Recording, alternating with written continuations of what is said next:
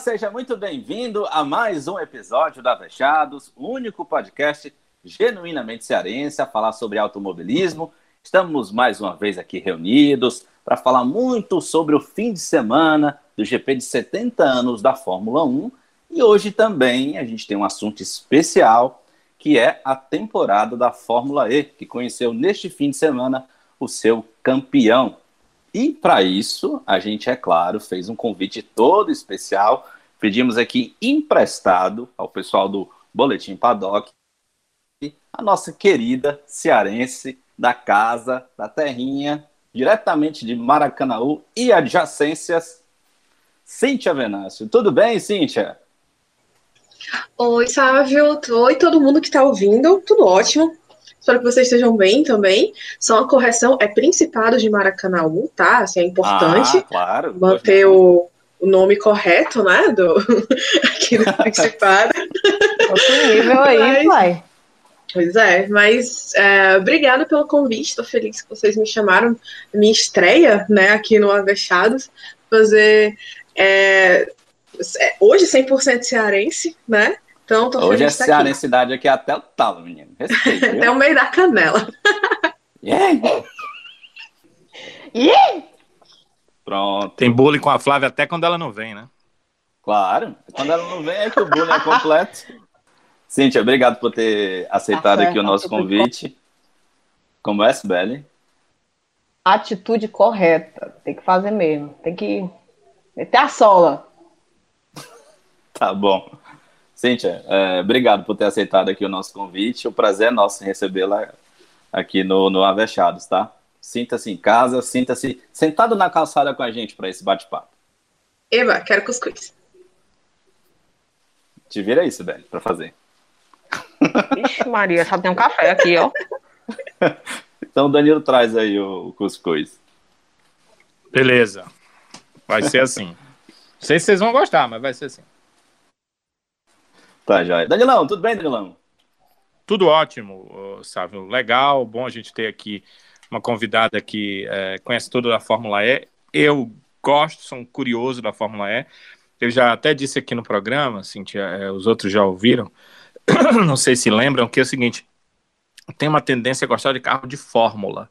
Se ele for de fórmula, ele pode andar a motor a combustão ou elétrico, mas se for de fórmula, eu tenho uma tendência a gostar das corridas. Eu acho que, não sei se é a aerodinâmica do carro de fórmula, algo me chama atenção, por isso que eu sou fissurado em carros de Fórmula, assisto corrida por streaming de, de Fórmula 4 italiana, de Fórmula 4 alemã, de Fórmula 4 britânica, 3 de todo lugar e Fórmula 2. Então, Gosto da Fórmula E também, curti muito as últimas temporadas e tem alguns pilotos que são muito interessantes, alguns deles eu até gostaria de ver o que, que fariam numa, numa Fórmula 1 uh, um dia, ou uh, fico com aquela questão de que o que eles teriam feito se uh, tivessem optado, tivessem a condição de ir para a Fórmula 1. Quer dizer, tem muito piloto bom de qualidade também na Fórmula E. Eu também gosto de acompanhar, assim como gosto de acompanhar a Fórmula 1 e todos os carros de Fórmula.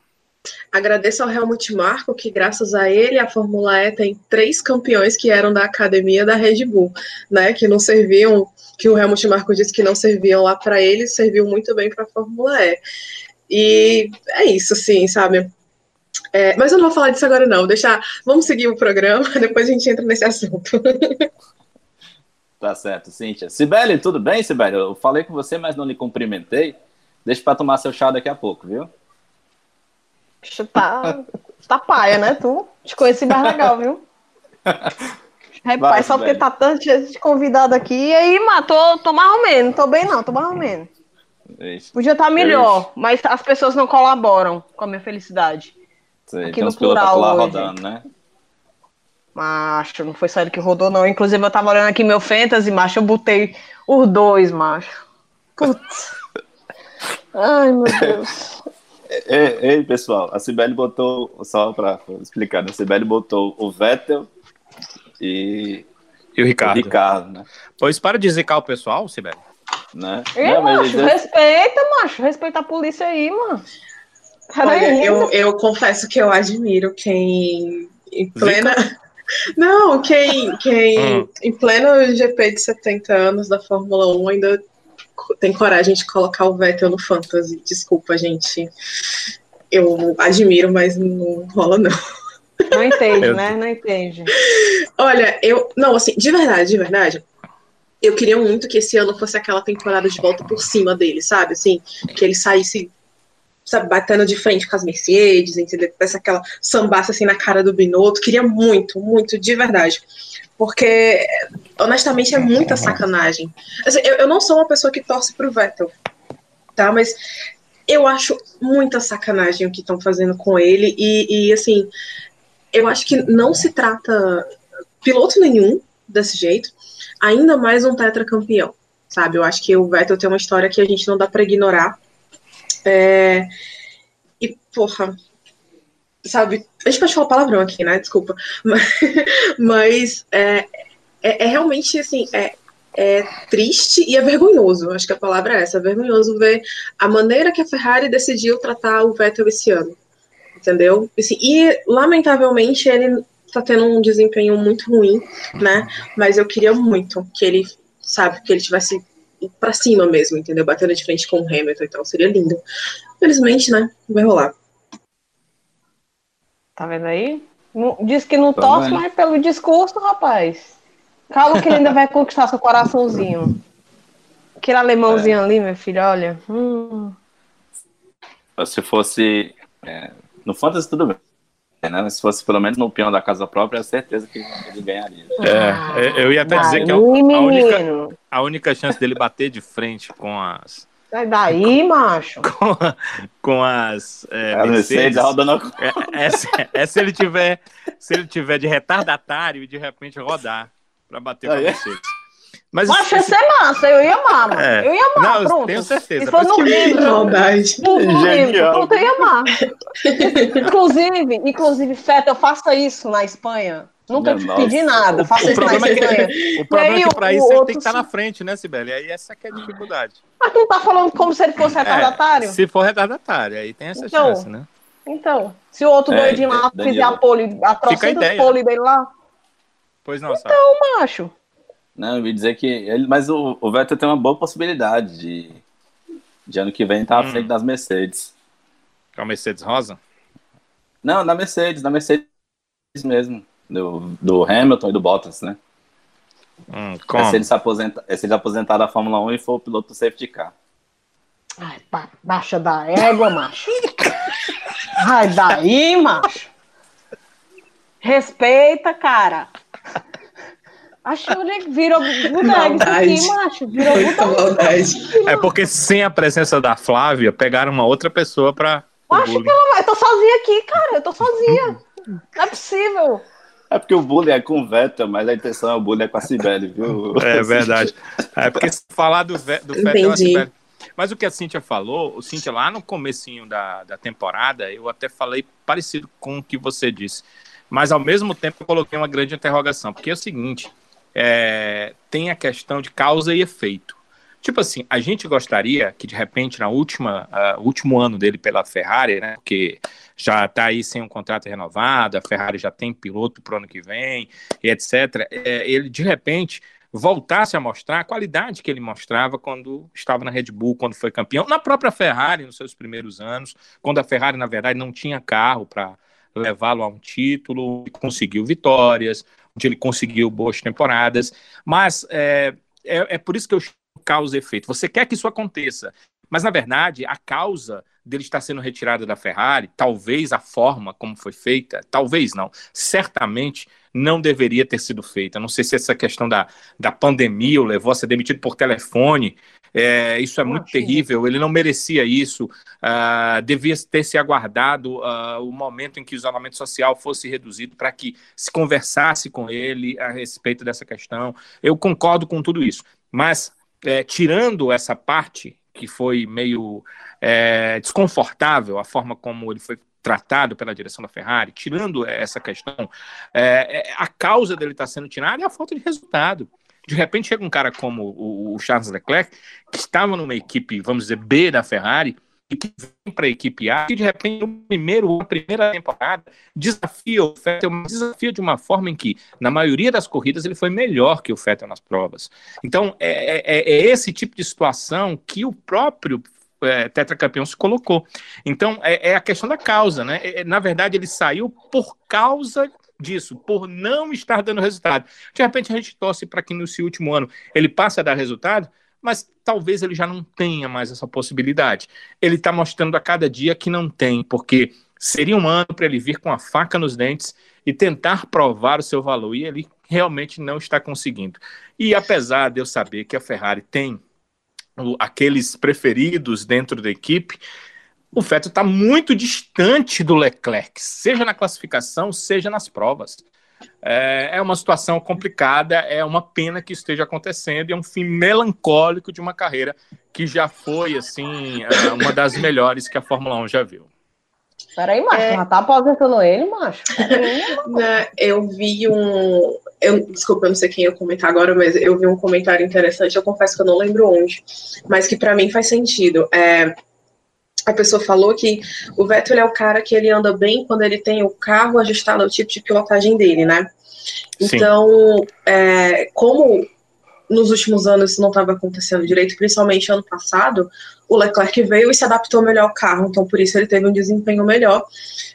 E aí, basicamente, o que a Ferrari fez esse ano foi continuar o projeto que eles já tinham e o, o, carro casou mais com o estilo de pilotagem do Leclerc, que não é o mesmo do Vettel, e por isso as coisas estão como estão, tá? Mas assim, para mim isso faz muito sentido, eu não sei para vocês. Agora, sobre a negociação, sobre o, o fato de o Vettel ter sido né, demitido por telefone, assim, demitido sim, né? Ter dito que não, ter ficado sabendo que não teria mais emprego ano que vem por telefone, não foi pandemia não, tá? Porque o Carlos Sainz, ele falou que ele tava, ele começou a negociar com a Ferrari em dezembro. Tipo, finalizou assim, a temporada. Terminou a temporada, a Ferrari já começou a, a né, entrar em contato com os pilotos e tal. E ele falou, né, o Carlos Sainz falou que chegou para a McLaren e falou: Olha, a Ferrari está me ligando. E a McLaren simplesmente diga. Só disse, ok, sim, fica à vontade, né? Então, é, por isso que eu falo que é, que é, muito, é muito sacana, sabe, da parte da Ferrari se desfazer assim do piloto.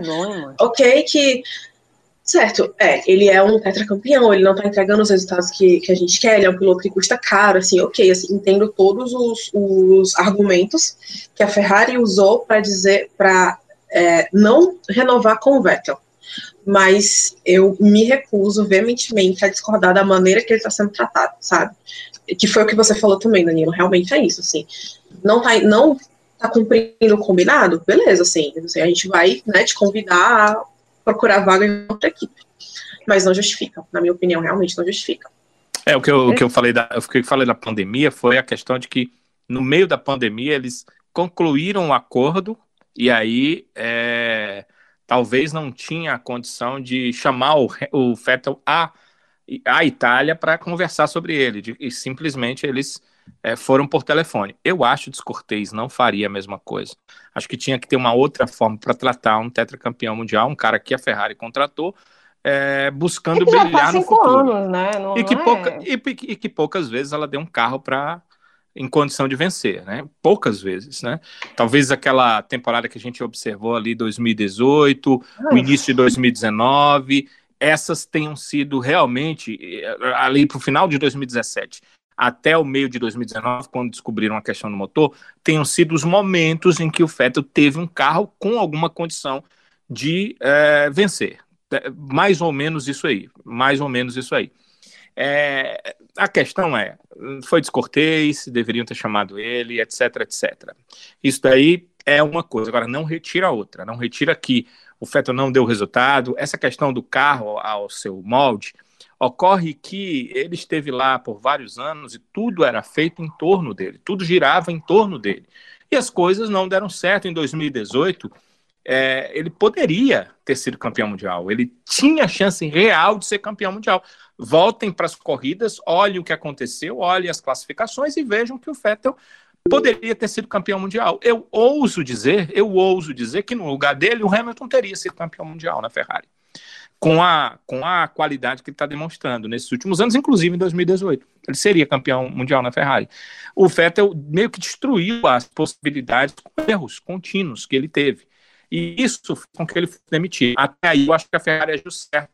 Nós estamos vivendo num mundo, é, embora a Fórmula 1 não é um mundo administrativo, mas é um mundo corporativo. Então, se você não dá resultado, boa sorte, você sai. Se você dá resultado, você tem aumentos paulatinos ano a ano, como o Vettel teve nos primeiros anos da Ferrari. Nesse caso, ele não deu resultado, eu não vejo como a Ferrari tá, estar errada. E ela, ela está tão certa que um tetracampeão mundial como o Vettel, se ele ainda demonstrasse alguma qualidade, certamente a Fórmula 1 o absorveria.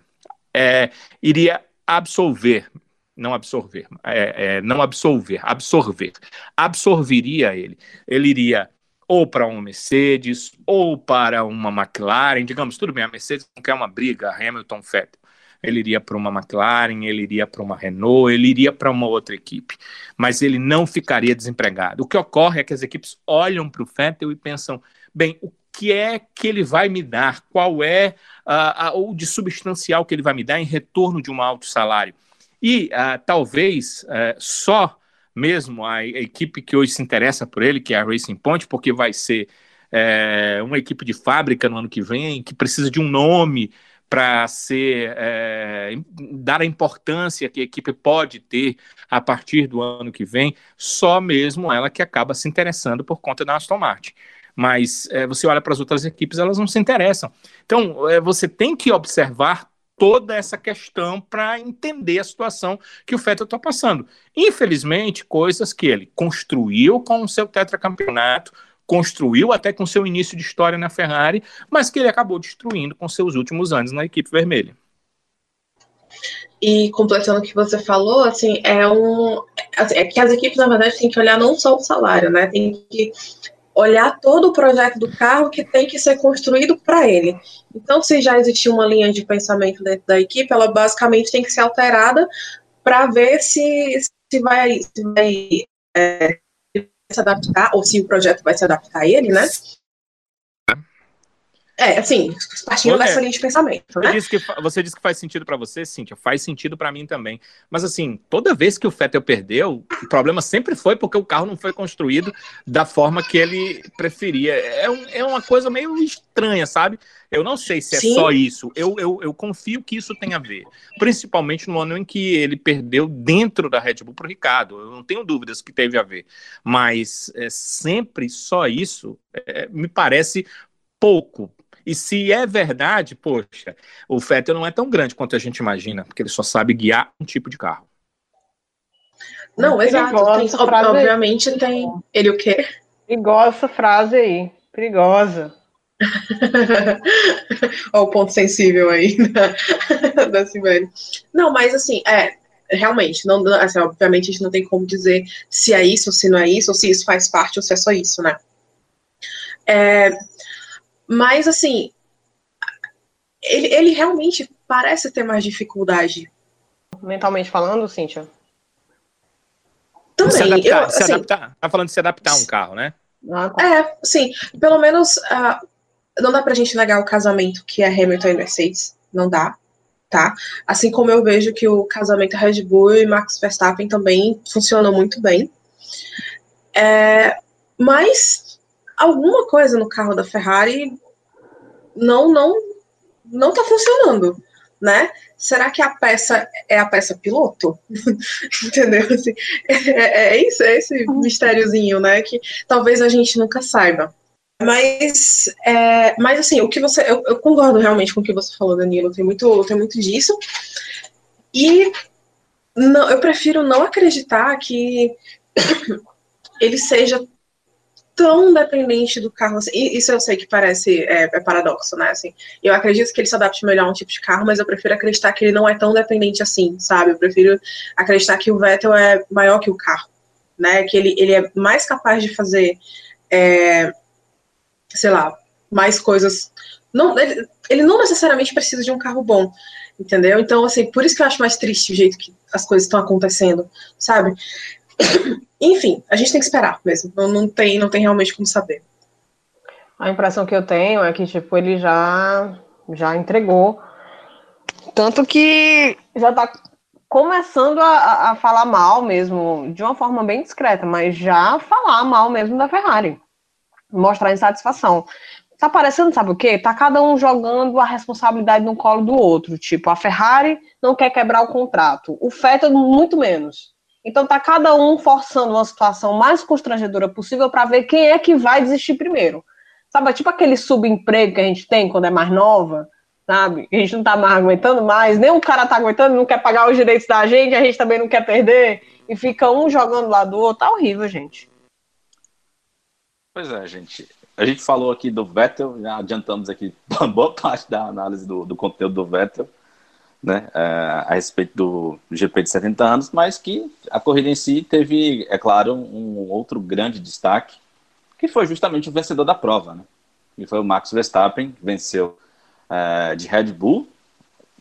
Para mim, até uma surpresa, porque eu não imaginava que a, que a Red Bull ia tão forte, especialmente o Max, é, para essa corrida. Na classificação, o Max até surpreendeu, se classificando no Q2 ainda, com um pneu mais duro, pneu branco, né?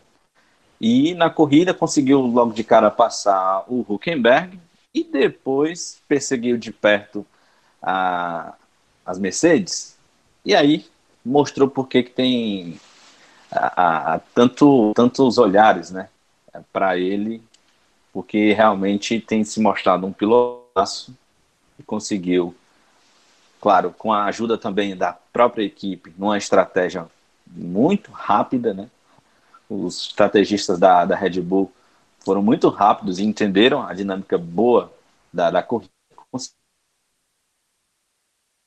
É, através ali de uma parada, antecipar uma parada, e tanto do Bottas quanto do Hamilton. Cíntia, você acompanhou aqui a, você acompanhou, claro, a corrida, falou aí já do Vettel, mas queria a sua avaliação, no geral, a respeito dessa vitória do Max, nesse GP 70 anos, acho que bem simbólico, né? O piloto que representa aí o futuro da Fórmula 1 vencer a corrida de 70 anos. O que, que você achou da corrida em si? Foi bem mais, é claro, bem mais emocionante do que a anterior, né? então, é realmente muito simbólico, né? O piloto novo, né? Já embora experiente já na, na categoria que começou muito cedo, mas é muito legal ver isso.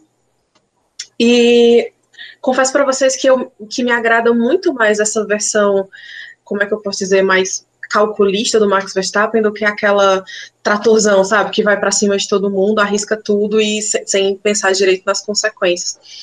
Que é um negócio que, assim, vem com a experiência, vem com a, né, vai amadurecendo e tal, vai, vai é, envelhecendo, envelhecendo assim, né? É, vai envelhecendo. É, vai vendo que não, tudo não precisa ser resolvido na primeira curva. E foi muito legal ver o Max Verstappen, né, ver a Red Bull trabalhando desse jeito e ver o Max Verstappen entendendo que, que, dá, que as coisas funcionam dessa maneira também, né? Então, a coisa de usar a parada nos boxes, é, sabe, contar volta a volta, assim. E o feeling muito, que ele teve também, né, Cíntia? Foi muito legal sim, o feeling, cara. Sim. Eu achei muito incrível.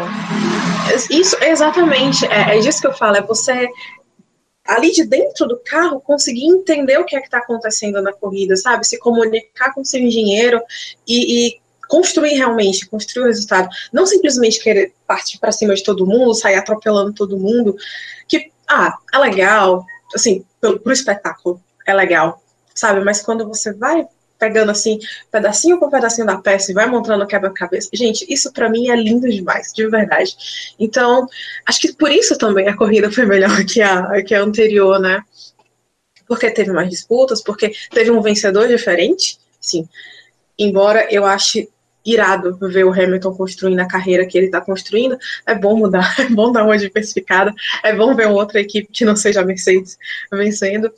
É, achei hilário o Hamilton pegando o troféu errado. O piano. No achei hilário aquilo, de verdade. É o costume. É o costume. O piano, a gaiato, caraca, eu fiquei. Peraí, Fez filho, deixa aí. Isso. E assim, é, aproveitando que estamos aqui falando da Red Bull, né, dar um, um pouquinho de crédito aí pro álbum que conseguiu, né, evoluir no grid, ele que de novo não se classificou bem. mas consigo ganhar umas posições e, e, se aproximar, né? Se aproximar mais ali do, do top, do top 6. Né? Ele terminou em quinto, né? Que é o lugar onde, teoricamente, ele tem que ficar, pelo menos ali, entre os cinco, seis primeiros. É, mas foi realmente uma corrida muito boa e parabéns para os estrategistas né, da Red Bull. Realmente arrebentaram. Você me falou que em off, né? eu vou pedir para você comentar um pouquinho também a respeito da corrida do Ricardo, né? Você disse que tinha apostado no Ricardo como. No Ricardo e no Hulk, né? Apostado como. É, no Fantasy? Eles estavam no, no meu Fantasy, exatamente. É, e nossa, não, e sabe o que é mais legal? Sim. Queria que ele tivesse voltado? Não, mas ele voltou, né? Carro tava bom, a gente usa pro fantasy, pronto, tá ótimo. eu sou meu corneta do Huckenberg, gente, desculpa. É, mas, assim, é, o, o, que eu achei legal na volta do Huckenberg foi ver que ele não que ele não perdeu a forma, né? E, e, ele é o tipo do cara assim que todo mundo dizia, poxa, quando ele tiver um carro bom, ele vai andar bem. E foi isso que aconteceu. Né? Assim, gostando dele ou não, a gente tem que admitir. É, ele tem a, a, a esposa Focinja, né? Prefiro Focinja. É, tá com um carro realmente muito bom e ele andou bem enquanto ele pôde andar. Sobre o Ricardo, eu realmente tinha postado ele no Fantasy, porque, pô, a Renault andou muito bem na corrida passada né? Então e eu fiquei, cara, né? e ele, exatamente, ele na classificação, então falei, ó, oh, pode ser que, né, vai dar bom e tal, mas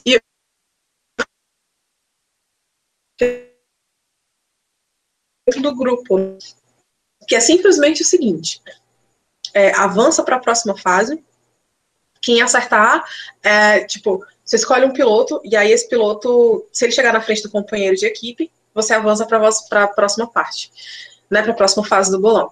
Metade do grupo caiu porque apostou no Ricardo. Então, assim, ele me ferrou duas vezes. Porque ele me ferrou no Fantasy e no bolão do boletim do Paddock.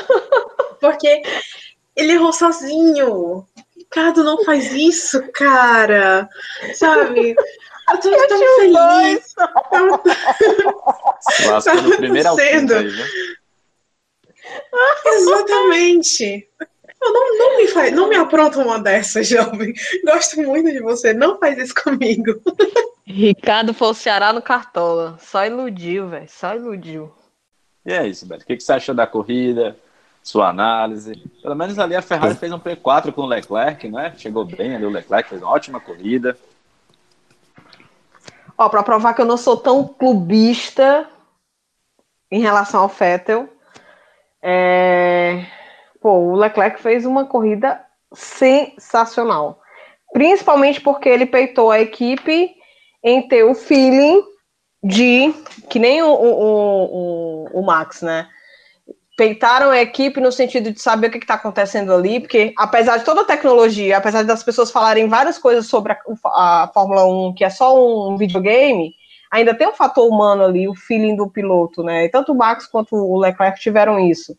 De peitar a equipe e dizer assim, não, não vai ser assim, não, vai ser assim. Porque eu tô aqui na corrida, eu tô sabendo o que tá acontecendo, eu tô conseguindo administrar melhor os meus pneus.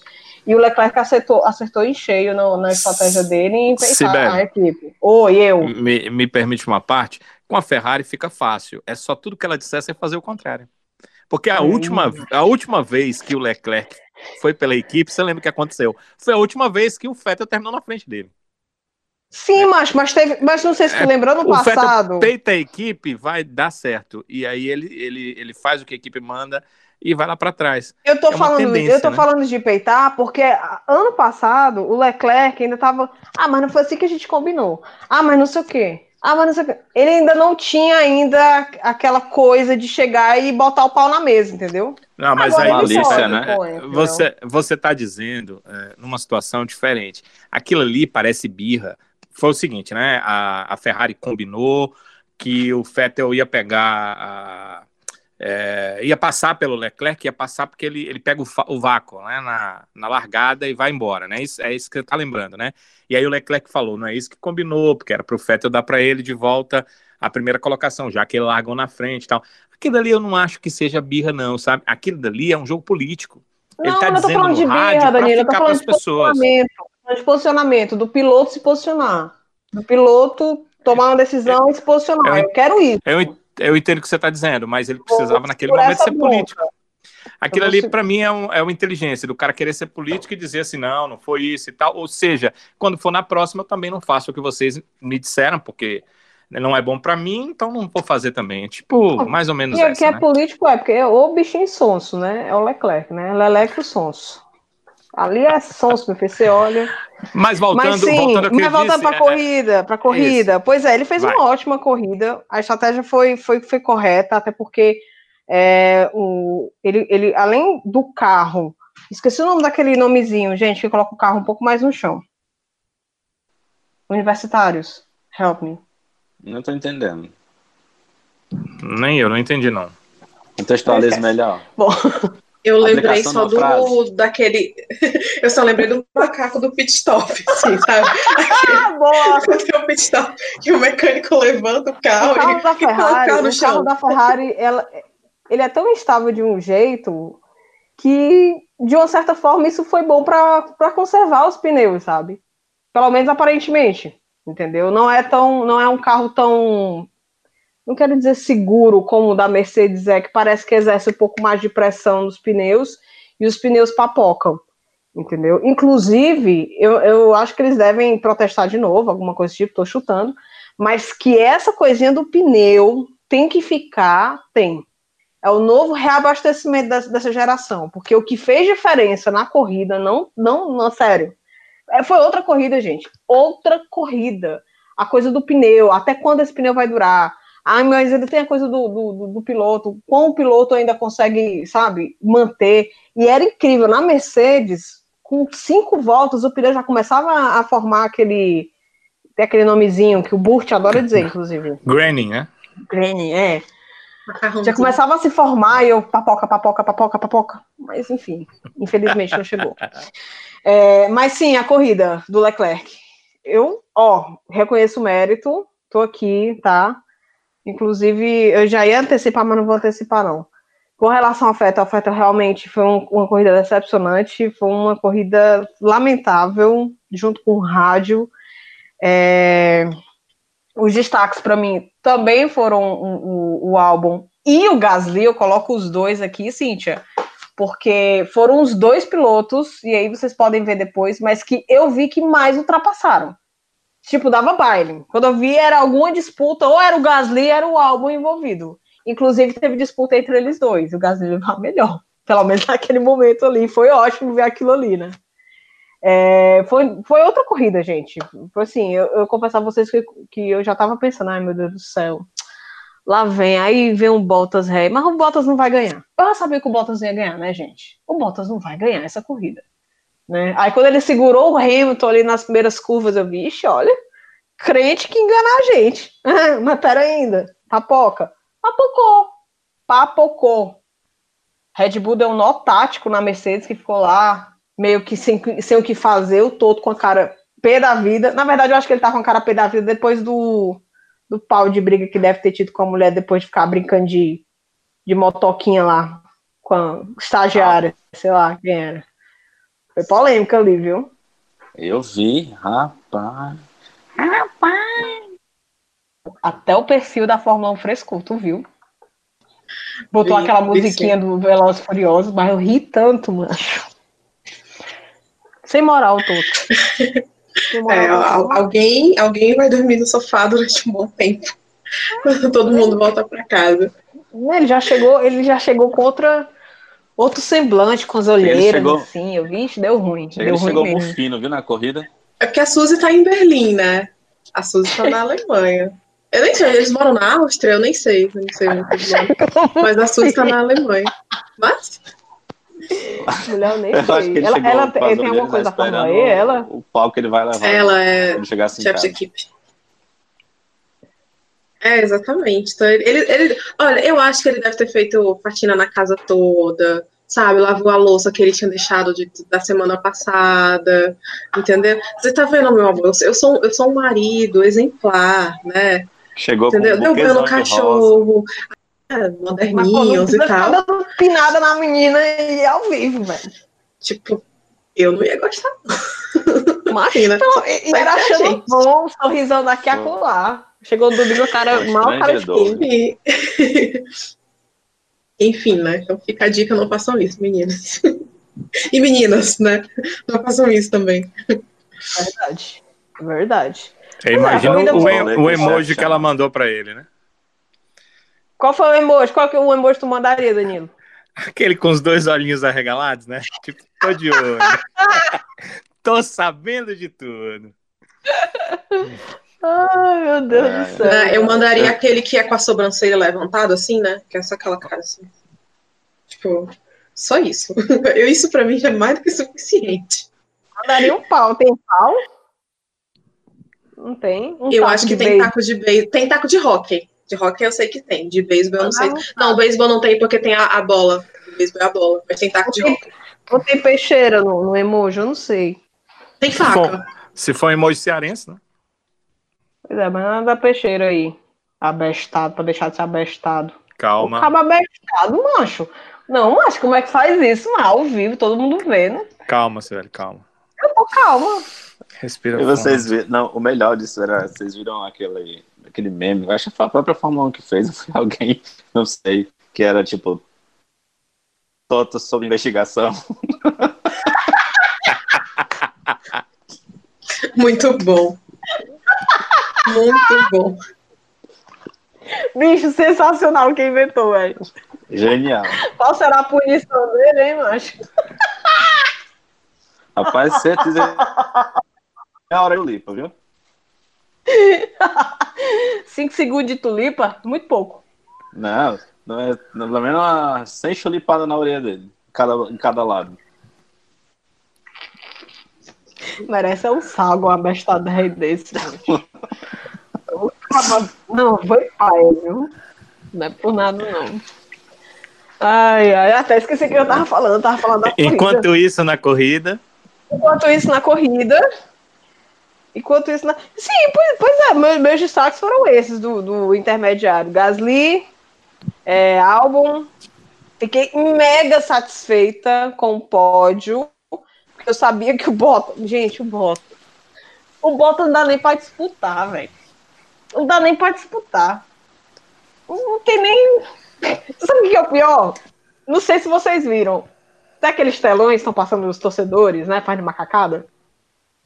Macho, teve uma hora que passou uma menina com a bandeira da Finlândia com o nome Botas. Eu tenho certeza que pagaram essa pop pra estar lá. Que uma pessoa de graça não vai se prestar esse papel, não. Como é que. Não existe uma. Me, me prove aí uma fã do Botas.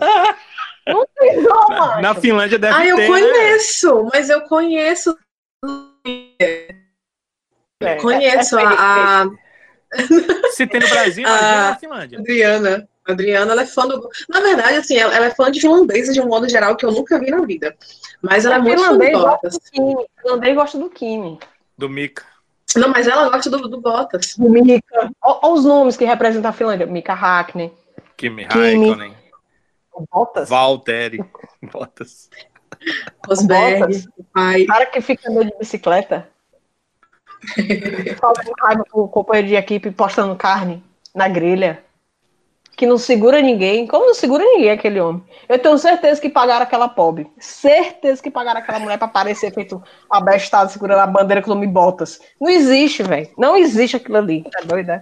É, ela pode ser amiga da namorada dele. É pra Adriana, não- assim, Tá bom. É, me- é melhor pra ela. Eu queria saber amiga qual era o incentivo que ela tem pra torcer pro Bottas. Eu Queria. Cada, cada um tem direito às suas opções. Finlandeses, cara. Finlandeses. Assim. Até onde eu sei, né? Eu também nunca, sabe, cheguei pra ela pra questionar, entendeu? Eu, eu Sim, preciso, beleza, né? Eu preciso listar esses motivos que- pelo qual você não. Eu preciso. É questão de honra. Agora eu preciso recuperar uma alma, velho. Assim, o, o, o- sabe, o, o, o Kvyat tem fã, então o Bottas é de Tem. boa. É, ele tá. É. Tem... esse é, é, o motivo real do, do Bottas não, não ficar muito na bolha da Fórmula 1, porque lá eles ouvem o Avechados, né? Então ele não aguenta ouvir, né? Não tem como ele ouvir. Ele não suporta permanecer. Lidar com a pressão. É, eu lembrei agora da treta que o Will se envolveu com a, com a. Acho que é fã, né? Do TikTok. Era do TikTok, era? Não lembro. É, exatamente. Era do TikTok que ele disse que chamava o, TikTok de Dick. De, isso, porque é, é diminutivo de Richard. É, acho. Se o Bota soubesse o que, que eu falo dele, velho. Meu Deus do céu, Deus não dá asa cobra, não, velho. Porque não, esse final de semana foi, foi de semana de bate-boca, viu? Outro que bateu boca foi o Pérez. Vocês viram a exclamação do Pérez, do Pérez batendo boca? Sim, eu achei o. nossa senhora, foi.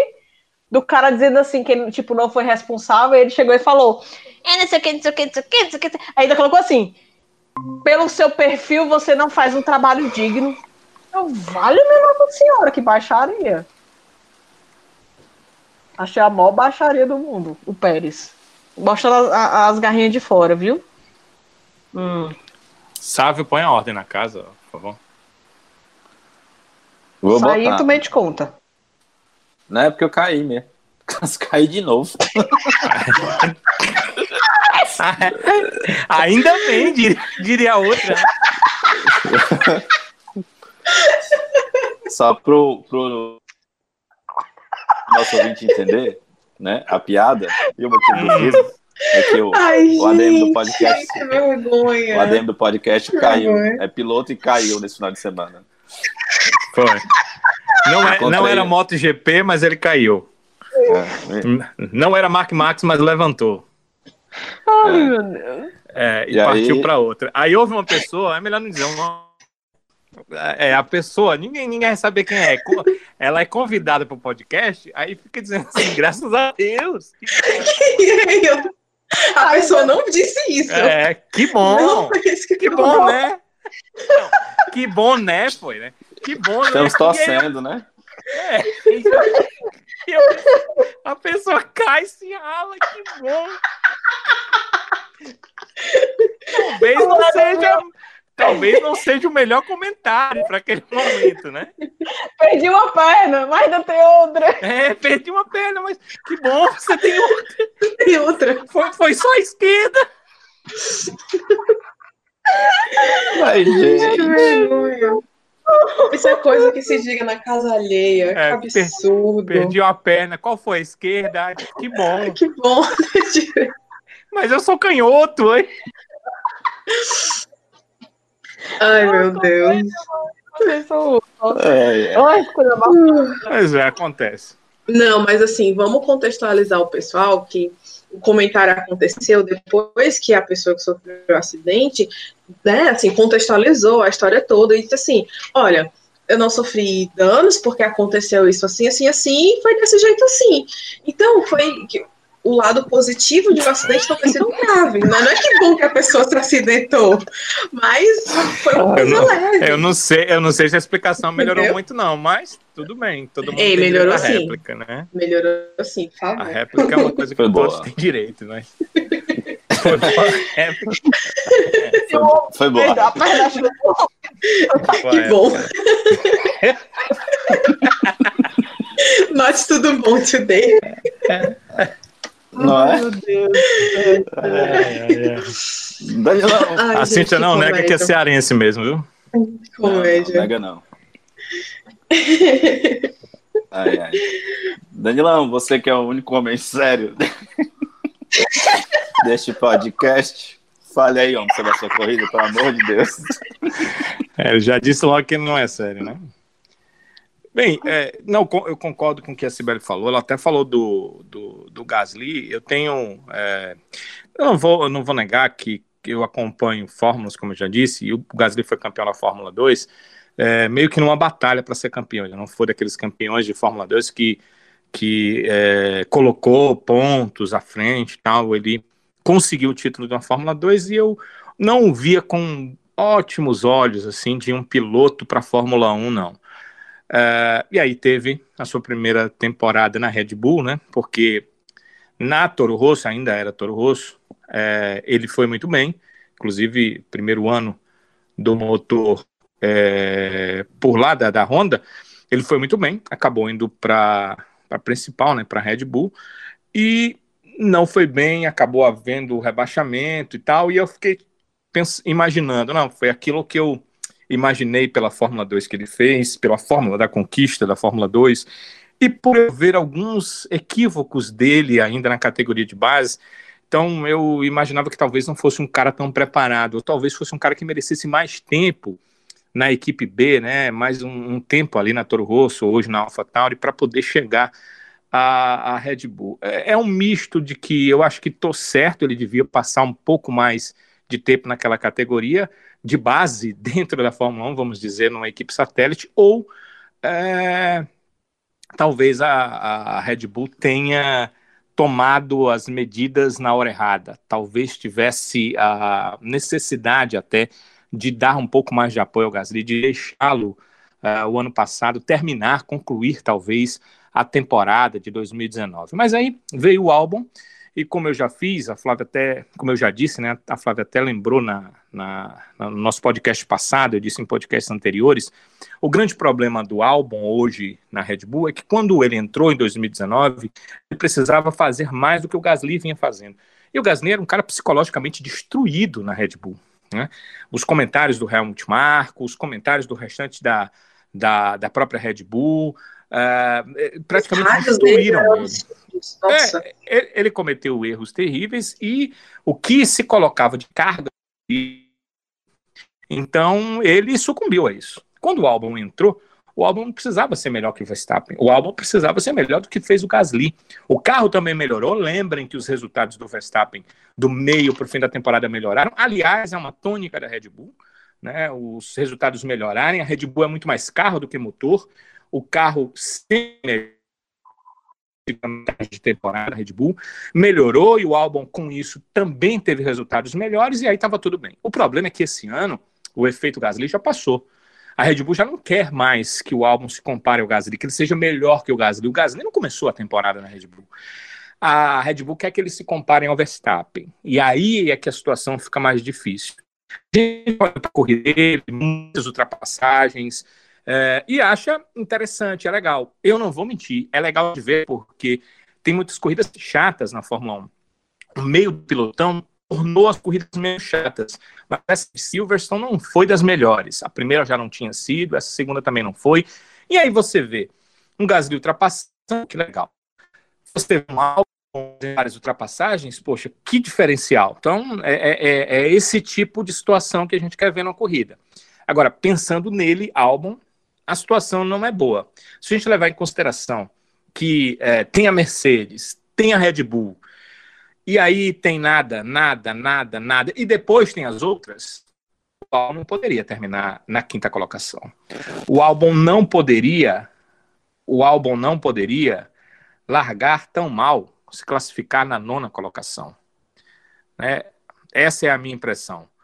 Uh, me, eu, eu, olho aqui para a tabela de classificação e o álbum não poderia estar aonde está. Então eu fico imaginando que ele segue fazendo menos do que ele deveria fazer.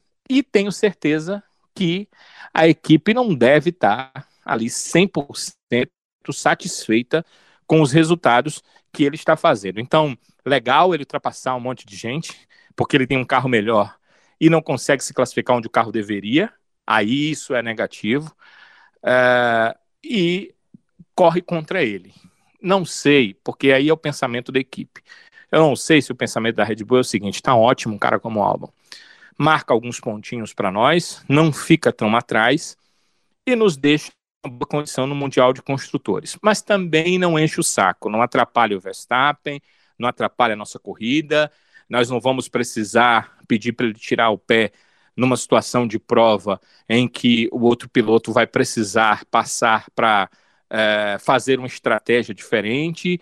Eu não sei se a Red Bull pensa isso. Se ela pensa isso, tudo bom, tudo legal, o álbum está garantido aí para 2021. Se ela quiser um pouco mais desse seu segundo piloto, se ela quiser um cara mais próximo do que o Verstappen, aí ela vai começar a ter que fazer alguns testes, trazer aí alguém uh, das suas categorias de base. Tem gente brilhando na Fórmula 3, tem gente brilhando em outras categorias, e ela tem é, algumas alternativas para o próximo ano. Não acredito que uma alternativa dessa entre direto na Red Bull, mas tem o efeito Verstappen, pode entrar na AlphaTauri e dentro da temporada ir para a equipe principal, e aí é aí que uh, o cargo do, do Albon na Red Bull corre risco.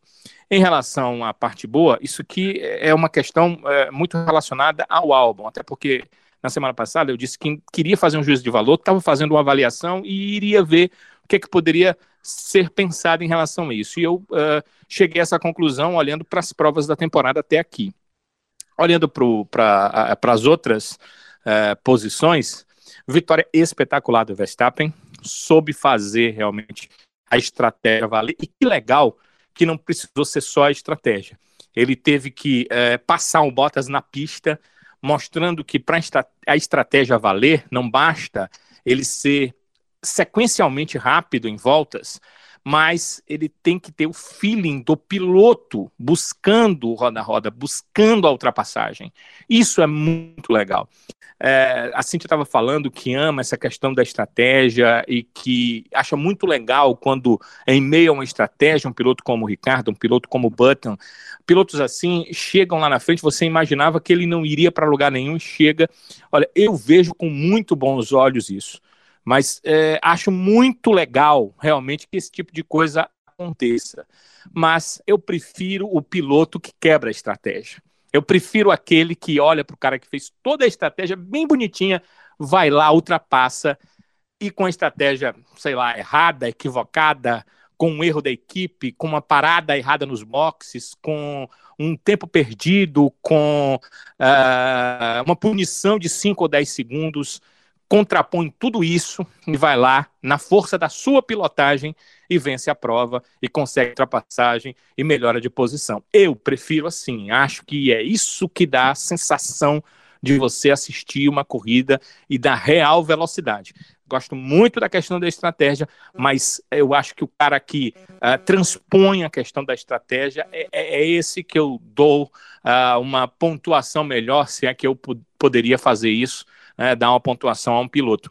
E o Verstappen fez a estratégia funcionar, mas ele fez a parte dele também com a ultrapassagem. Então acho que a prova foi muito bem entregue a ele, fez tudo correr da melhor forma possível, contrariou a equipe em alguns momentos, fazendo voltas mais rápidas quando o pedido era para que ele maneirasse segurasse o pneu, mas a gente tem que entender que tudo isso tem um motivo. E a Cibele basicamente tocou nesse motivo o downforce, que eu acho que era essa palavra que você estava tentando é, lembrar, né, Sibeli? Que eu, era na hora, esse bicho na hora, mesmo, na hora não, não saiu, não. Na hora eu não me toquei o que você estava querendo, mas agora vem a minha cabeça.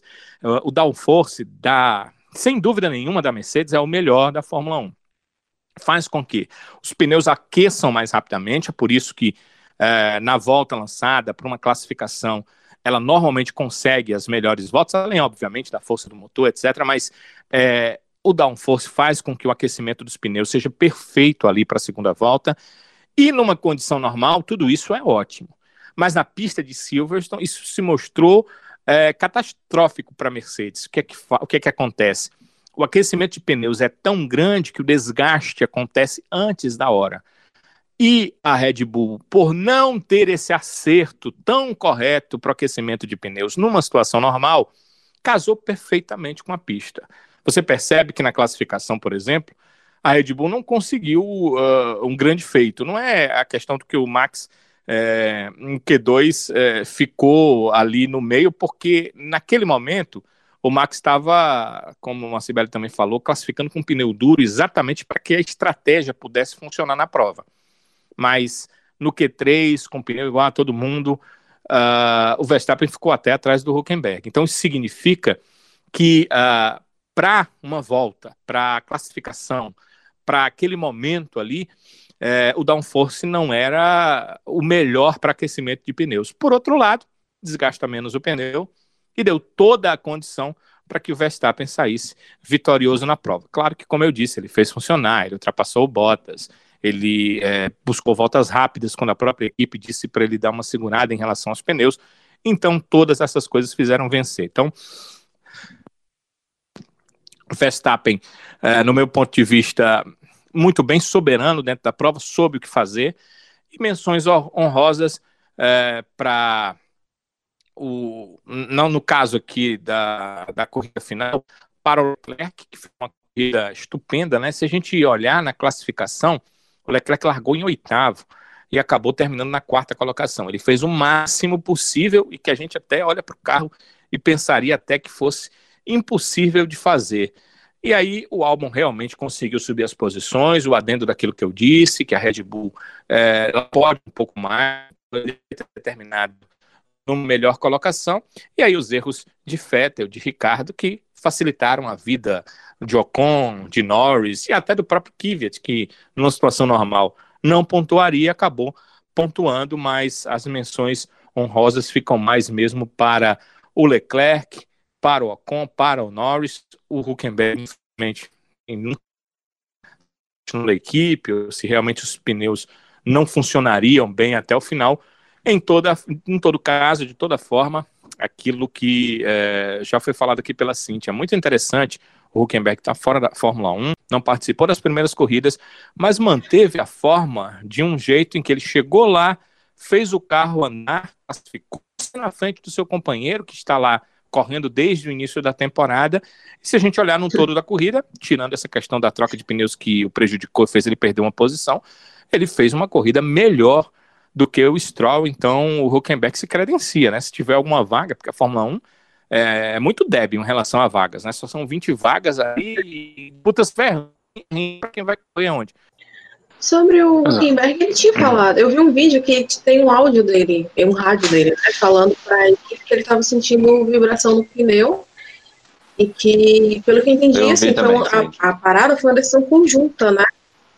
É, que, que tipo, ah, não foi? Porque na hora, assim, todo mundo ficou louco, surtado, porque foi o Lawrence Stroll, especialmente né? lá no, no grid, lá no, no, no pit wall, dizer, olha, para o menino, porque é o meu filho assim, o pessoal criou um negócio. Mas depois, né, que, a, que o pessoal, que a própria galera mesmo vai publicando os videozinhos da corrida nas redes sociais, eu vi um, um vídeo desse que a, o próprio Huckenberg disse que o pneu não estava bom e que precisava ser trocado, né? Então, vamos com calma, todo mundo, né? É, você estava falando do, pessoal... Verstappen. Pode falar, sabe? Desculpa. Não, é, Cintia, só para complementar o teu raciocínio, eu acho que essa história toda tem muito a ver pelo histórico do, do Stroll na, na Fórmula Europeia. Eu, ouvi até um comentário do, do Ico na, na Band News falando que ele mesmo chegou a ver algumas provas onde o, o, o Stroll estava ali em terceiro e tinha dois companheiros de equipe na frente dele, na Prema, e simplesmente os caras inventavam uma parada para esses dois caras que estavam, para esses dois pilotos que estavam à frente dele e aí, consequentemente, o Stroll herdava as posições e vencia as corridas. E assim ele foi campeão. Mas, por favor, conclua seu raciocínio. Não, então, é, vou falar sobre o Verstappen, né? O, o carro 2 da Red Bull. É, na minha visão, a Red Bull ela quer um piloto que seja um Daniel Ricardo, né, que tenha uma performance de Daniel Ricardo, mas que não faça as exigências do Daniel Ricardo. Eles querem uma pessoa que ande ali próximo né, lado a lado, que de vez em quando, sei lá, consiga andar tão bem ou, melhor que o Verstappen, mas que não queira, é, não, não queira exigir mais da equipe, assim.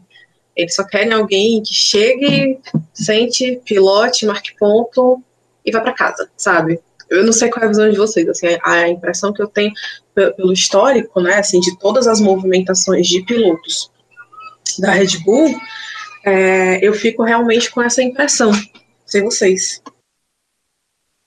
Agora é difícil, né? Porque o bom piloto, o cara que tem resultado, normalmente ele vai querer alguma coisa. No mínimo, no mínimo, ele vai querer igualdade de condições, né?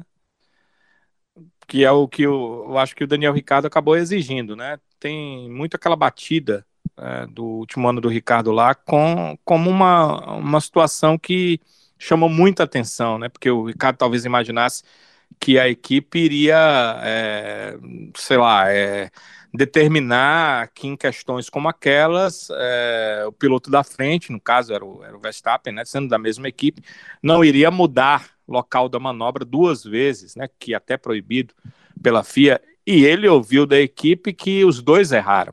Isso acho que o desgostou muito. Então, um piloto que, que, que consegue resultados, ou que vai começar a conseguir resultados, qual é esse piloto que vai fazer isso e de repente vai dizer: não, tudo bem, eu consigo resultados, mas é, a prioridade é toda é, do Verstappen, do outro piloto. No mínimo, no mínimo, na primeira oportunidade, ele vai sair, vai para uma outra equipe. Ninguém vai. É, o grande piloto não vai fazer isso, né? Então, até você. Porque... Desculpa, Danilo, te interromper, mas assim, até porque a, a assim, eles são formados na academia da Red Bull e eles são formados assim como como pilotos, né? Que são pessoas que têm que ser pilotos de ponta, né? Eles têm que ter ambição.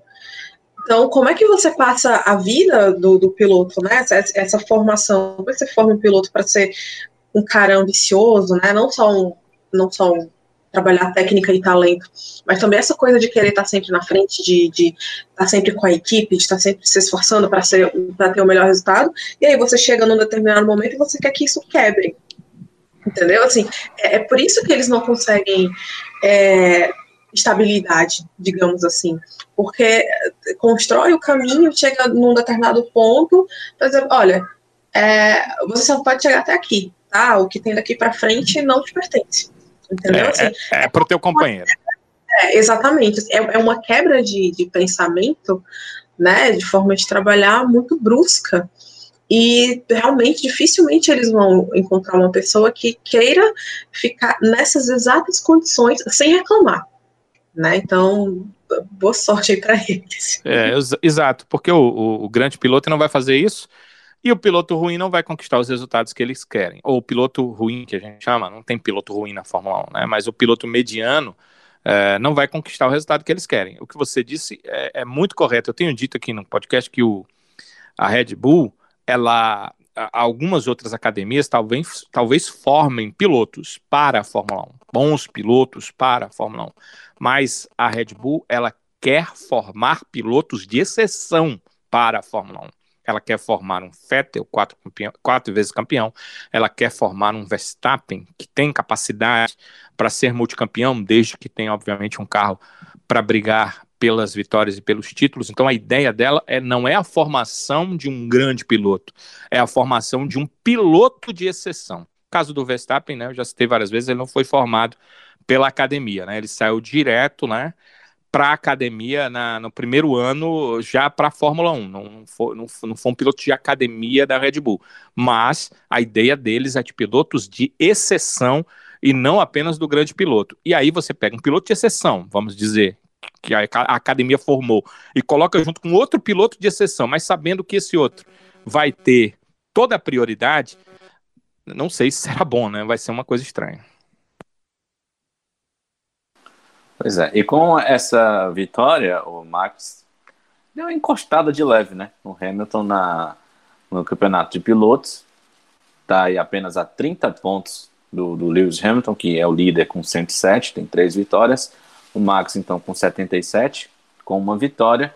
E, para a alegria da Sibeli, o Bottas está em terceiro, com 73 pontos, também tem uma vitória. Leclerc, o quarto, com 45. Lando Norris, de McLaren, com 38, é o quinto colocado, seguido pelo Alex Albon, de Red Bull, com 36. O Lance Stroll tem 28 pontos, é o sétimo colocado seguido pelo Sérgio Pérez com 22. O nono é o Ricardo com 20 pontos, seguido pelo seu companheiro de equipe com 10 com 16 pontos na décima posição, o Esteban, Esteban Ocon. São esses então os 10 primeiros no Mundial de Pilotos. É, gente, para a gente arrematar aqui então o GP 70 anos da Fórmula 1, vamos para a nossa eleição? Vamos lá. E é claro que a gente, antes de fazer aqui a nossa eleição, os nossos queridos ouvintes participam dessa eleição também e nos acompanham pelo Twitter e voltam por lá. A gente, inclusive, faz aqui um apelo né, para os nossos ouvintes para participarem mais. A gente só teve, na, na, última edição nossa, a nossa eleição teve aqui uns 10 a 12 votos, e acho que nesse final de semana a turma estava meio preguiçosa, porque só três pessoas comentaram aqui com a gente. Então vamos lá, pessoal, no Twitter, comenta lá quem foi o, o lesado, quem foi o avexado da prova lá no Avechados Podcast lá no Twitter. O Luiz Ferreira mandou aqui a votação dele, disse que o avexado foi o Verstappen, né? Botou aqui o Vespa, e a Red Bull. E o lesado foi o, Magno da equipe americana. Agora fiquei na dúvida. Ah, o Magnussen, né? Putz, agora que eu entendi aqui o comentário. Legal, Luiz Ferreira, obrigado aqui pela, pelo voto. O Anderson Barreto também votou, disse que o lesado foi o Bottas de novo. Olha o que, que você está criando, viu, Sibeli? Tu e a Flávia. De novo, cenário golfinho. Pole no sábado, gracinha. E domingo, adivinha o que, que aconteceu? e o avestado foi o avexado. É, e o avexado foi o Verstappen com a Red Bull. Estratégia perfeita na troca de pneus para a vitória do holandês. Cíntia, para você, quem que foi o lesado e quem que foi o avexado desse GP 70 anos da Fórmula 1? Ah, o último e o primeiro, seguindo respectivamente, né? Então, vou colocar de lesado Magnussen, né? Assim, não dá, motivos óbvios. E por motivos óbvios também, é, o Verstappen como avexado, como eu falei. É, e como o Danilo complementou muito bem, né? Assim, é, tipo, eu, eu, tinha falado mais dessa parte da estratégia, da estratégia, porque eu acho que eu entendo que ela é um complemento ao piloto, sabe? É, obviamente, é o, é o, piloto, é o cara que está lá que vai fazer a diferença, mas mostra a sintonia entre piloto e equipe, mostra confiança também, né? Por isso que eu sou muito, muito fã da estratégia, não só do que acontece na pista, óbvio, o que acontece na pista vem em primeiro lugar, mas é, e tipo, às vezes, né? Você não tem um carro tão rápido quanto o seu o seu concorrente, mas se você consegue ser mais esperto e tirar proveito disso, bom para você, né?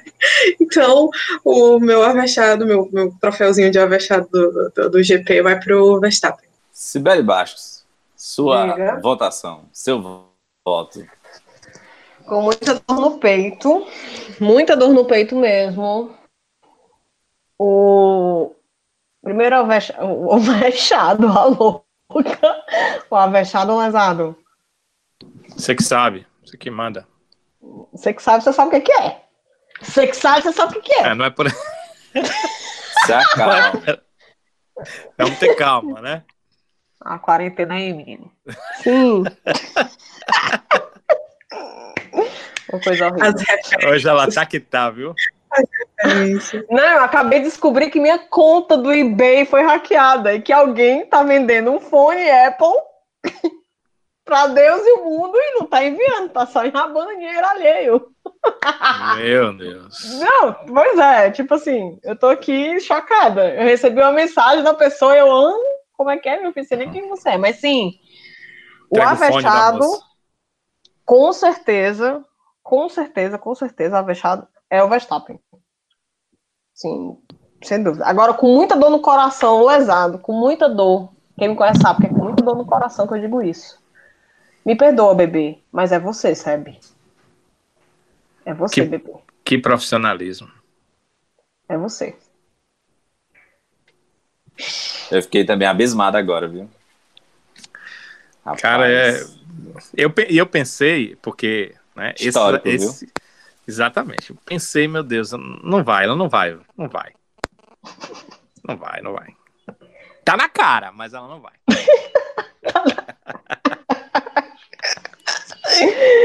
Ai, meu Deus do céu. Isso chama imparcialidade. seu voto? Cara, meu voto é incrivelmente o mesmo da Cibele, porque eu digo incrível, mas porque a Cibele ah, tá. é difícil votar contra 70, o poeta, né? 70, 70 anos.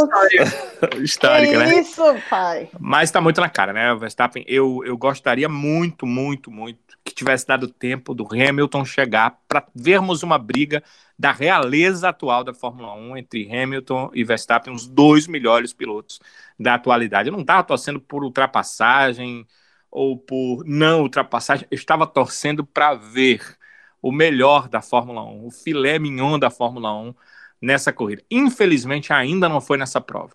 Em algum momento, é, gostaria e quero crer que vai acontecer o encontro desses dois numa situação realmente de disputa por posição, porque será muito, muito legal. É o momento que eu estou assistindo corrida após corrida para esperar que esse dia chegue. Em algum instante vai acontecer. Poderia ter acontecido mais, é, poderia ter acontecido já mais vezes, e nessa prova poderia ter acontecido mais umas cinco voltas. Eu acho que a gente ia poder ver uma briga bem interessante entre esses que são os dois melhores pilotos da atualidade. Infelizmente não aconteceu.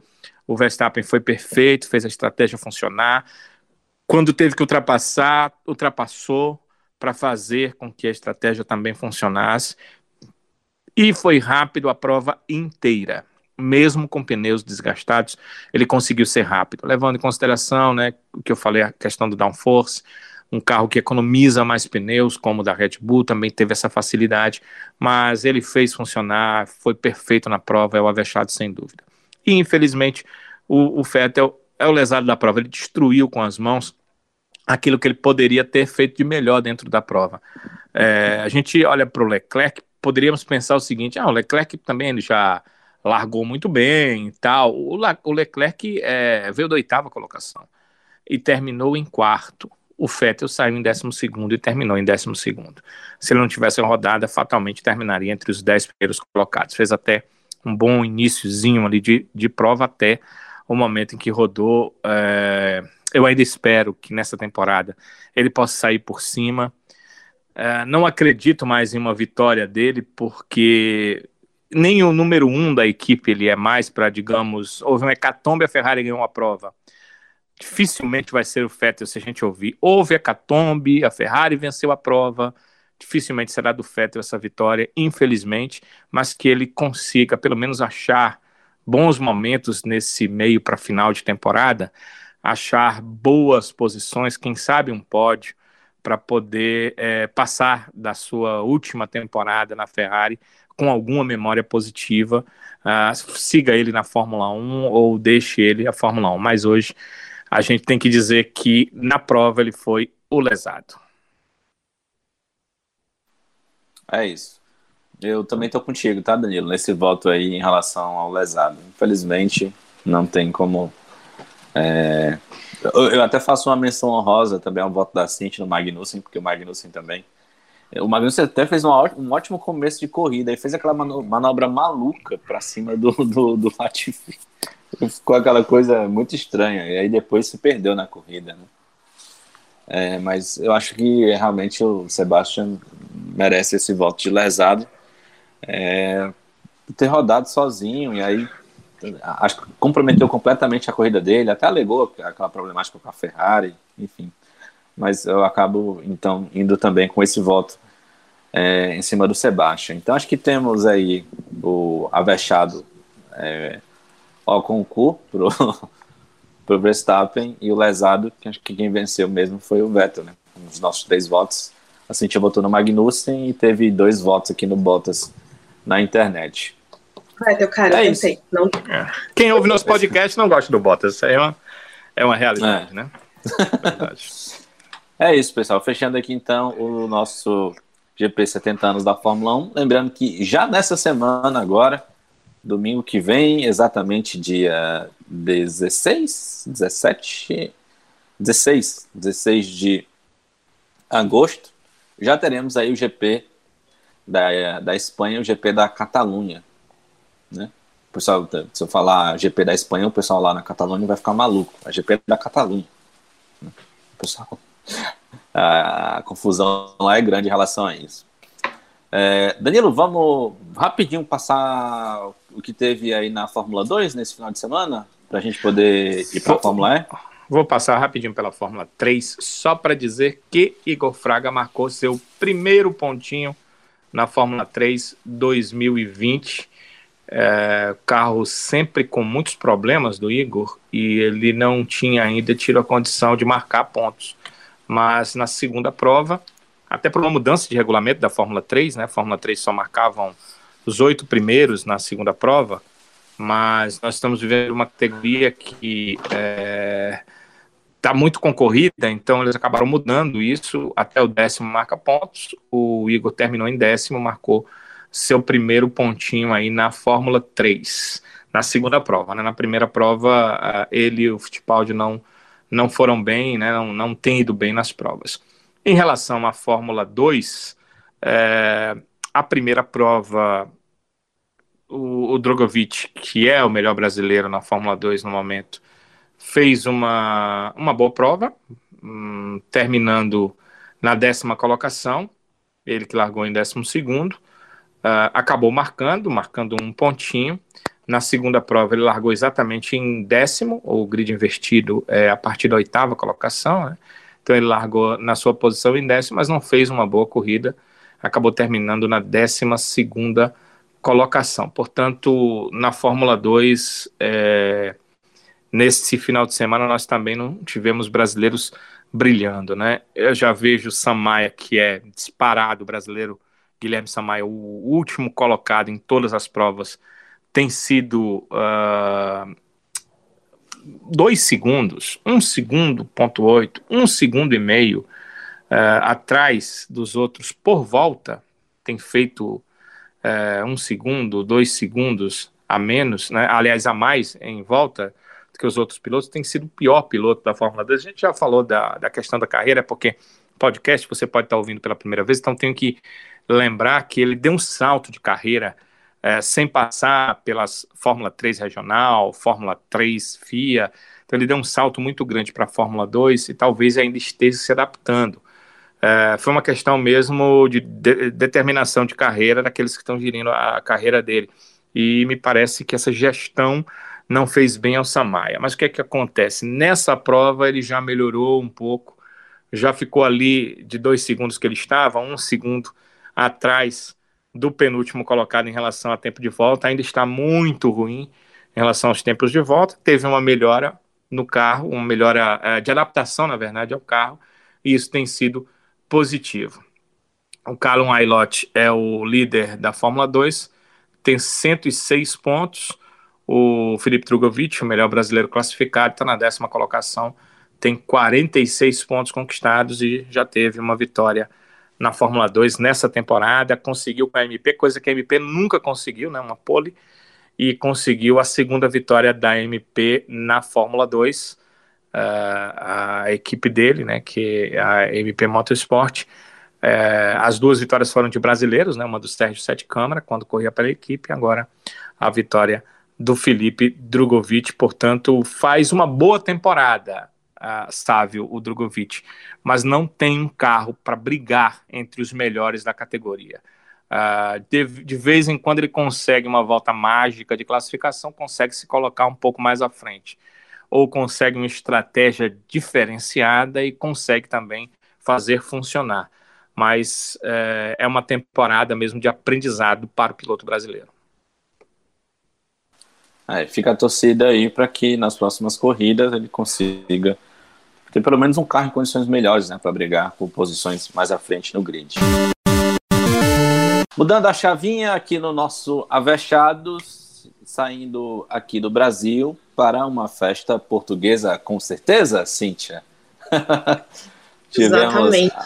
Antônio Félix da Costa, campeão da temporada 2019-2020 da Fórmula E. Conte-nos mais sobre esse título, conte-nos mais sobre o que foi essa temporada da Fórmula E.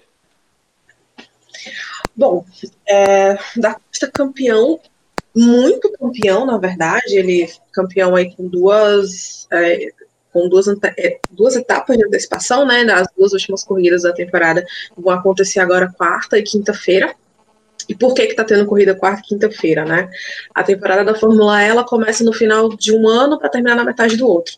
Então, as primeiras corridas foram lá na Arábia Saudita no final de novembro, e aí foi Santiago, México, Marrakech, e parou por causa da pandemia, né? A última corrida tinha sido em fevereiro e voltou agora em agosto, em Berlim. E aí eles fizeram, estão fazendo, né? Seis corridas em nove dias, porque a pista de a Fórmula E corre em circuitos de rua. Então lá em Berlim eles conseguem conseguiram montar três traçados diferentes num aeroporto desativado, que é o aeroporto de Tempelhof. É, e aí encontraram essa maneira para é, poder concluir a, a, temporada, né? Com um número razoável de corridas, então ao total serão 11. E aconteceu isso, né? Ah, o guardinha da rua passando aqui agora. É, aconteceu isso, o Antônio Félix da Costa, ele já era líder do campeonato. Antes de Berlim, ele tinha uh, uma vantagem só de 11 pontos, mas nas duas primeiras corridas de Berlim, ele ganhou, então ele abriu uma vantagem gigante. É, sábado ele terminou em quarto e hoje ele só precisava. Hoje não, ontem, né? Domingo. Ele só precisava chegar em terceiro e ele chegou em segundo, né? E o companheiro de equipe, o Jean-Eric Verne, venceu a corrida. E a equipe dos dois, a Tectita, ela, é, ela também conquistou o campeonato dos construtores. E aí entra que eu tinha falado lá no começo do podcast sobre a. É, sobre eles serem pilotos que saíram da academia da, da Red Bull, né? Então, tanto eles dois, é, o Verne perdeu a vaga para o Ricardo, né? E o da Costa perdeu a vaga para o Kvyat. E além do Buemi, que hoje é o terceiro, quinto, ele é o quinto colocado no campeonato de pilotos, também foi da Academia de Pilotos da Red Bull. Uh, o Buemi, né, o Buemi que ganhou a terceira temporada da Fórmula E, exatamente. É, terceira não, minto, a segunda, desculpa. Terceira foi o Lucas de Graça. É, e, e é isso, sim. A temporada vai terminar agora quinta-feira, as corridas estão sendo transmitidas pelo Fox Sports. Quem quiser conhecer mais, acompanhar mais, me segue lá no boletim do Paddock, que assim, a gente está correndo para fazer uma cobertura super legal para quem quiser conhecer, para quem quiser, para quem já gosta e estava procurando um lugar para acompanhar melhor.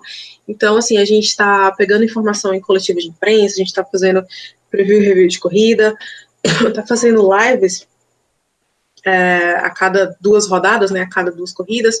As lives estão virando podcasts também.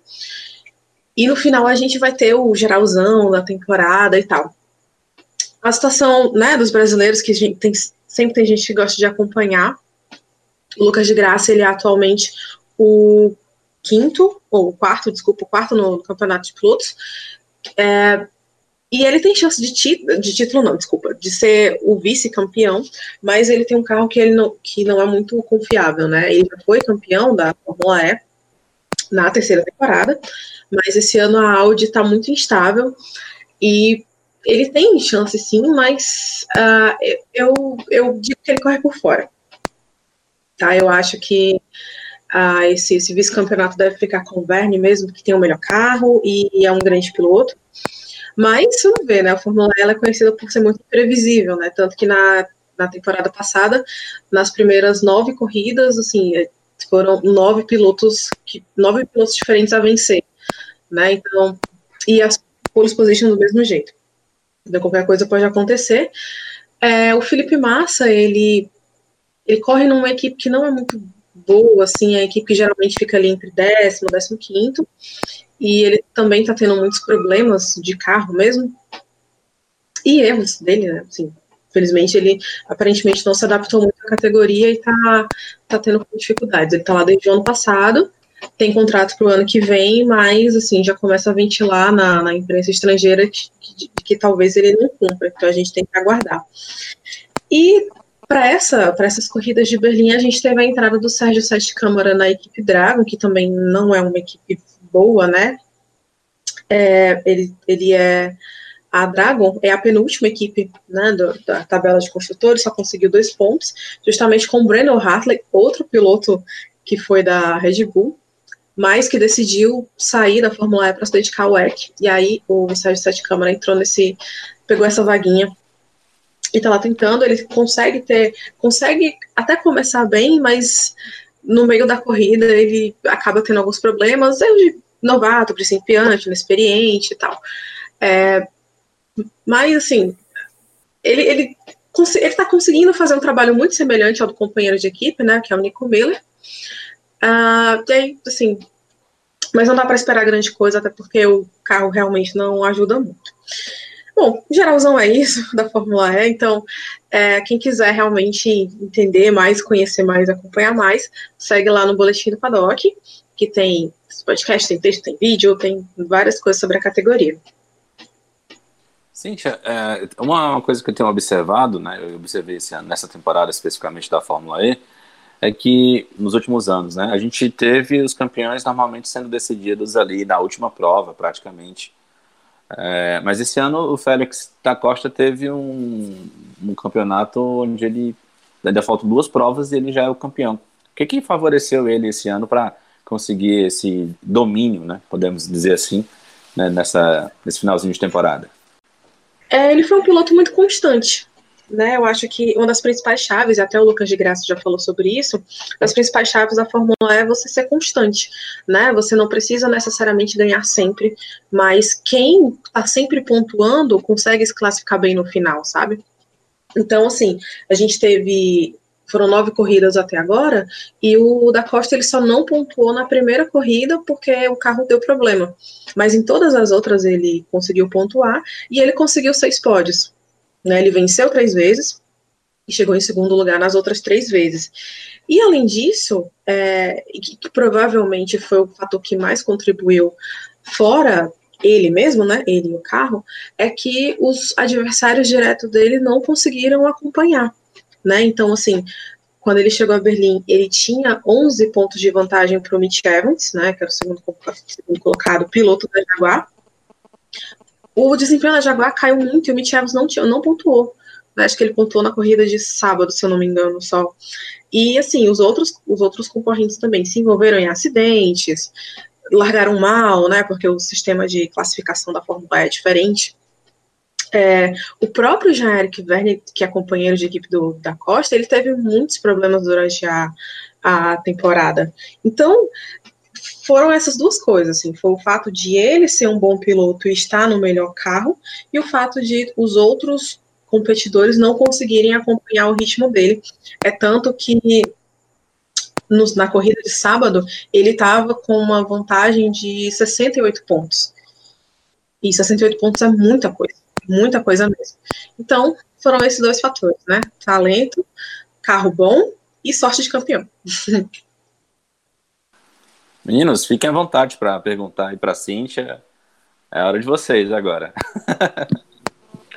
Cíntia, o, o, Lucas de Graça, eu percebo, ele normalmente nas provas é o cara que ganha mais posições dentro das provas.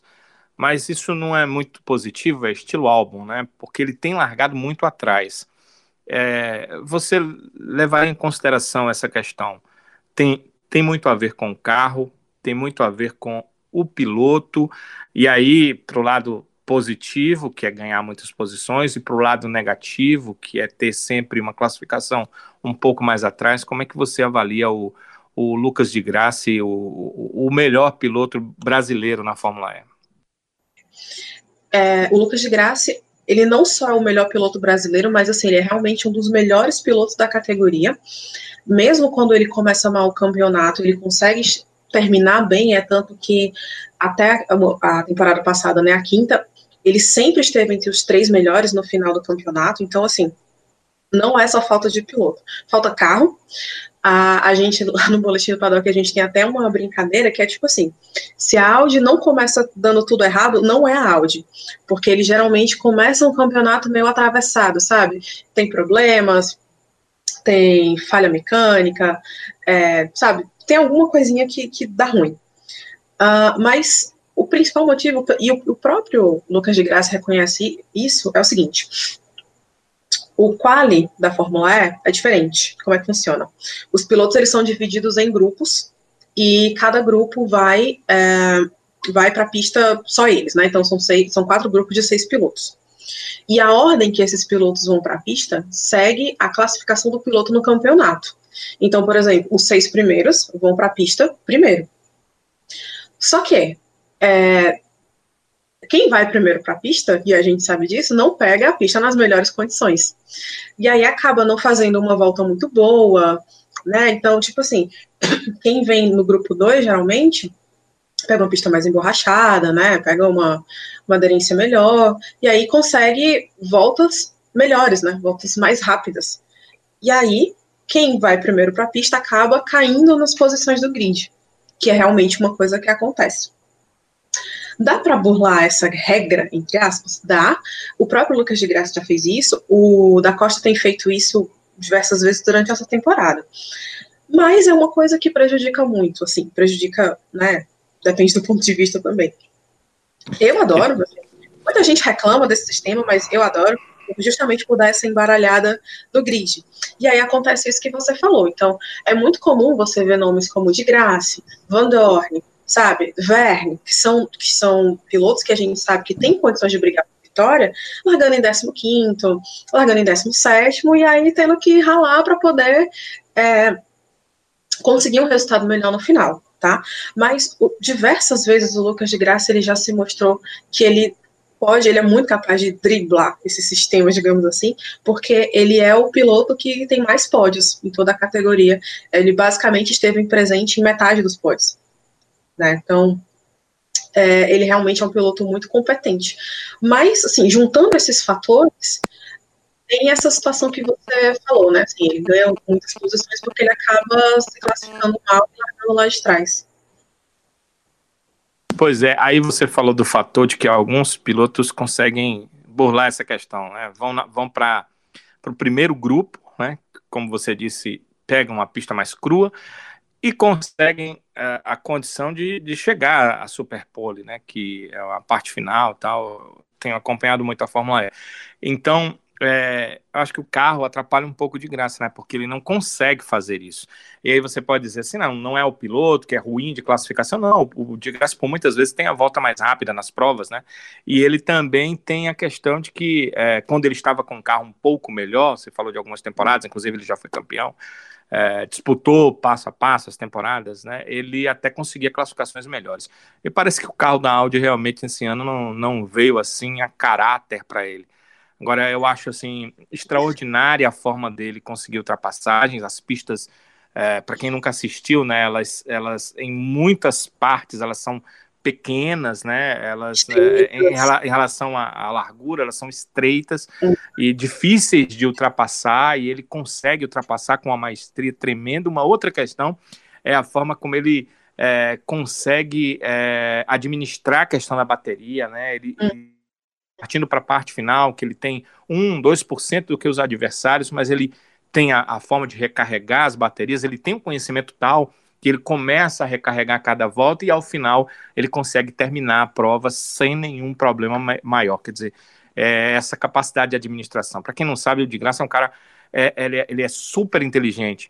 Se você for na internet buscar algumas coisas que ele escreve na internet, eh, você pode até ser contrário às posições dele, políticas, econômicas, mas assim, ele é de uma inteligência rara, ele criou um equipamento que era para ter sido usado no metrô de São Paulo, né, para é, limpar o metrô de vírus e bactérias. Ele criou um equipamento que fazia essa limpeza e ofereceu gratuitamente ao, a, a, administração de São Paulo gratuitamente a ideia, né? Para que eles é, fizessem. É, para que eles fizessem a ideia, e ele contou agora na, na Fórmula E, eu estava assistindo uma transmissão internacional, ele contou que o metrô de Londres deve usar a ideia que ele teve, que o metrô de São Paulo ninguém o procurou, eles não, não levaram em consideração essa ideia, mas na Inglaterra já pediram a ele para que ele é, passasse toda a informação da ideia, se possível, para que eles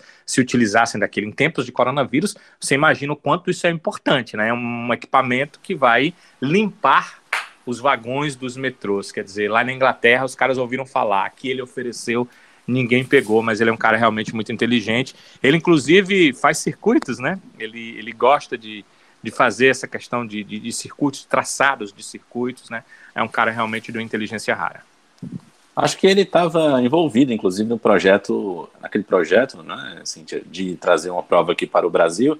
É ele que tinha ficado tomado à frente, né, para desenhar o circuito, não era isso?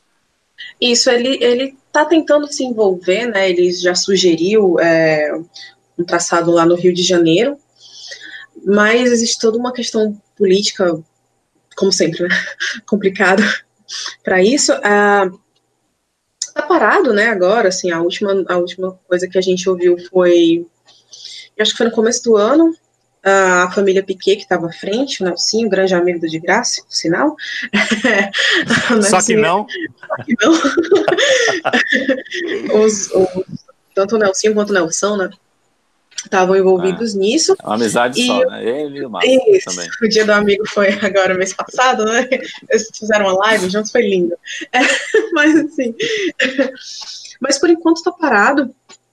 E o de graça realmente ele, ele se envolve em várias coisas. Ele tem vários negócios muito voltados para essa parte da mobilidade elétrica e sustentável, né? Ele vai, ele tem uma empresa que faz bicicletas elétricas, vão fazer patinetes também. Ele está à frente da Robo Race, né? Que é uma corrida de carros autônomos que está em fase de desenvolvimento. Então, assim, ele é um cara que ele não para, né? É, ele mesmo falou que ele não é só piloto, assim, pilotar é bom, ele gosta, mas ele tem um estilo de vida que vai além das pistas. E é isso, como o Danilo falou, ele é um cara muito inteligente, então ele tem ideias, arruma a gente para entrar nos projetos com ele e vai. Sibeli? Eu. Acorda. Alguma pergunta? Alguma consideração? Não, não posso fazer minha consideração sobre a Fórmula E. Eu tentei, sim, eu tentei assistir esse final de semana, não vou mentir. Eu pensei assim, eu olhei, rapaz, tá passando MotoGP, eu ficava MotoGP, Fórmula E, MotoGP, Fórmula E, porque sempre passava no mesmo horário. Eu te confesso que não me. Hum, não me pegou, não. não. Dois, né? Não, mas eu já ouvi vários. Não, mas eu, eu não me importo, gente. Pode falar mal. Ah, tu não se importa, não? Pois pronto. Ah, pode fazer seu cacete. Diga isso. isso. Pô, rapaz, eu vou dizer um negócio, macho. Não me Criou um monstro. Não, gente. Ei, deu um real, mas não dessa liberdade, hein? Não, cara, mas assim, mas assim, eu, já, eu já vi muitas pessoas falando muita coisa. Fala do, do barulho, fala da pista, fala do não sei o quê, diz que. Mulher, o barulho parece a muriçoca daqui, mulher. Zumbi novidade, gente, quando eu tento dormir. Tu não acha, não? eu não, não mas, é, mas, mas sabe por que eu não. Assim, no começo eu ficava um pouco incomodada, porque eu ficava tipo Cara, assim, a galera nem assistiu e tá falando mal. Mas, assim, mas tem um gente, tem um pessoal que, tipo, assim, velho, pô, eu tentei assistir e não gostei. Gente, acontece, sabe? Assim. Não, você não pode querer eu que as pessoas. Tentar, eu posso tentar de novo, é. posso tentar, porque olha, eu, eu, eu tive uma discussão esse final de semana. Aliás, esse final de semana, não, essa semana com um amigo, e a gente falando de competitividade, não sei o quê, e ele falou: olha só, é, para assistir a Fórmula E é muito melhor do que a Fórmula 1 por conta da competitividade, não sei o que, que, sei o que, que, pá, Só que, ó, os bichos são lesados, eles não podem meter o pé por causa da bateria, parece que são um bando de iPhone correndo, que não pode usar um iPhone que descarrega, não sei o que diabo é isso. Tem aquele barulho, entendeu? E eu acho que o circuito meio travadinho, meio que cria aquela ilusão de que as coisas estão, tipo assim, mais dificultadas, não sei, ou que é quer ultrapassar, enfim. Eu, eu tentei, eu vou tentar mais umas vezes aí e tal. Até porque o Fresca é muito mulher com a FE dizendo que a, o INSS da, do automobilismo. Que é a galera que, tipo assim, saiu do. Me aposentei, aí vou pronto, vou correr na FE. Entendeu? Uhum. O FE, né? mas... Dependendo do sotaque da pessoa. Ah, eu falo FE. Não, mas é, realmente houve muito essa história do, do INSS muito no começo, né? Mas é aquele tipo da coisa, assim, gente, tô montando a categoria nova. Bora, todo mundo, quem vem, quem vem, quem vem. A galera tava doida pra correr, foi, entendeu? Isso acontece. Mas hoje, no sexto ano, né, assim, pra fechar a sexta temporada, é, a tá gente... Sexto ano? Sexto ano, tá, tá finalizando chocada. agora. Mulher, peraí que o Misha tá fazendo danação. Seu caba, sem vergonha, vem cá, rapaz. Mas, assim, a gente já consegue ver, começar a ver um movimento de pilotos jovens entrando. Então, você tem o Nick DeVries, que foi campeão da Fórmula 2. Você tem o Max Gunther, que foi da, da Fórmula 3. mulher, vou nem mentir. Então, assim, tem, um, tem uma galera que já tá começando a ir pra lá, né? Então, tem um pessoal que, tipo, ah, eu corro no WEC, eu tenho disponibilidade para correr em outras categorias, tô indo para cá também. Então, assim tá, tá, tá formando, né? Tá formando.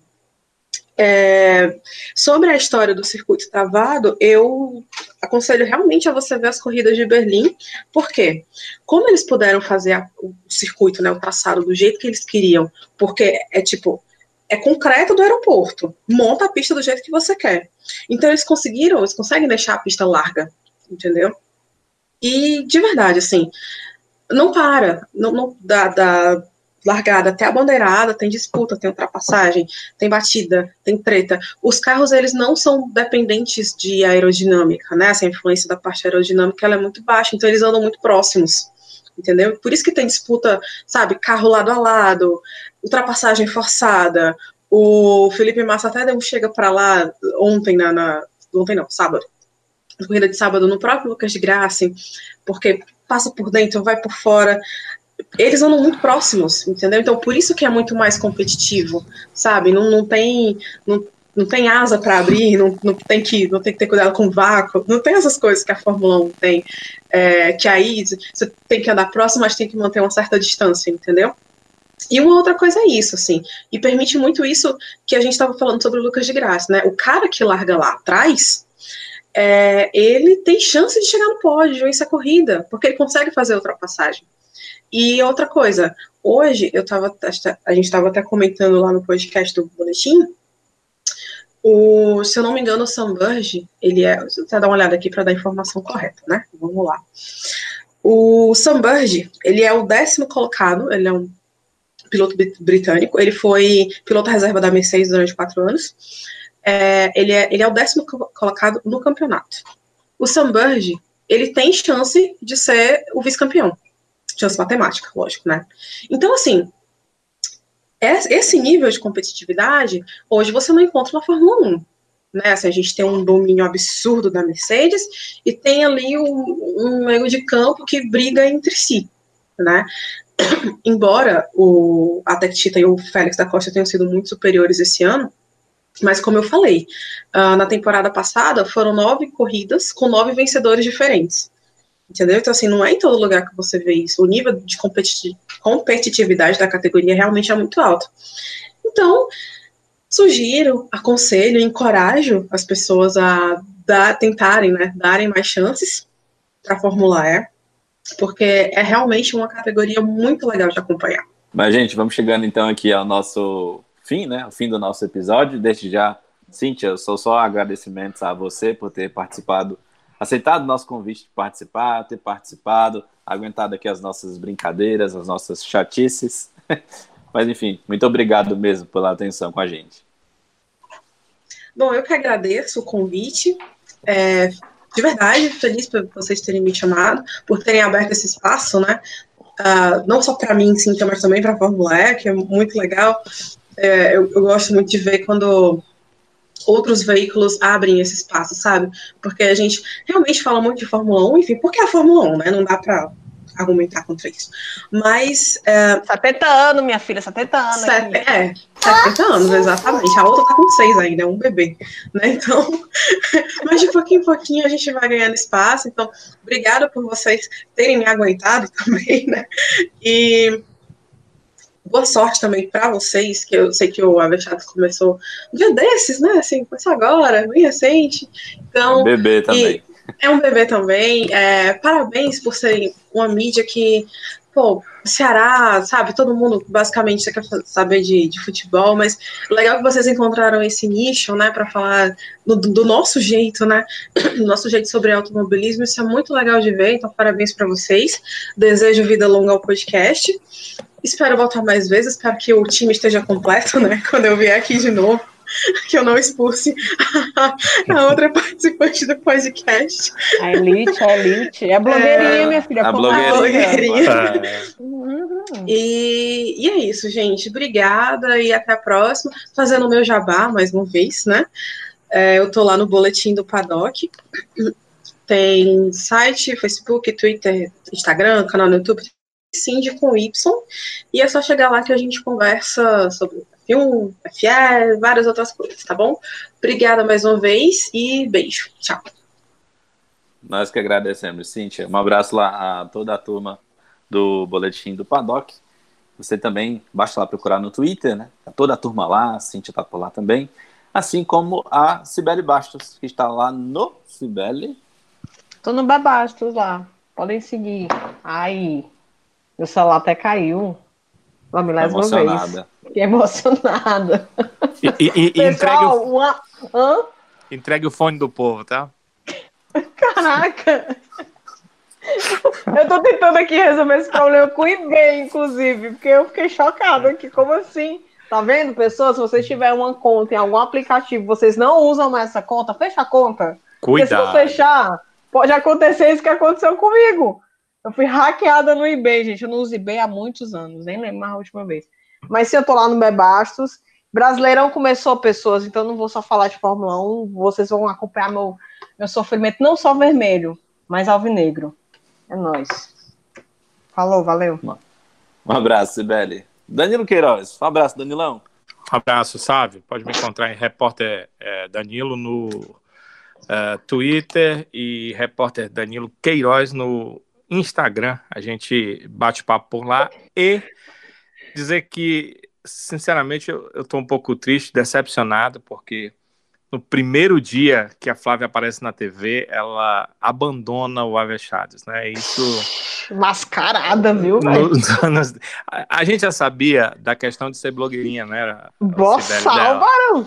Burguesinha! Pois é, de blogueirinha para. É, é, uma... é, é, inclusive, ela agora tem um quadro né, dentro do, da, da, do programa esportivo do, do, do futebolista na TV Jangadeira, um quadro só para ela. Então, ah, acho que subiu a cabeça, mas eu acho que ela tem a semana toda né, para voltar ao normal, para é, ficar centrada e voltar, quem sabe, a estar conosco na semana que vem, até porque prova de Fórmula 1 é o que não vai faltar daqui para o final do ano. Então Vamos esperar que ela retorne. Isso realmente nos deixa um pouco tristes, né, Sibeli? Mas é, tudo bem. Hoje teve a Cíntia para trazer muitas informações para a gente. Eu fiquei muito feliz com muita informação da Fórmula E e também com a opinião, ponto de vista dela aqui conosco, mais uma voz cearense aqui no nosso Avechados. Sabe, foi muito legal a gente participar de mais um Avechados. Um abraço para todos e, se Deus quiser, na próxima a gente está por aí também.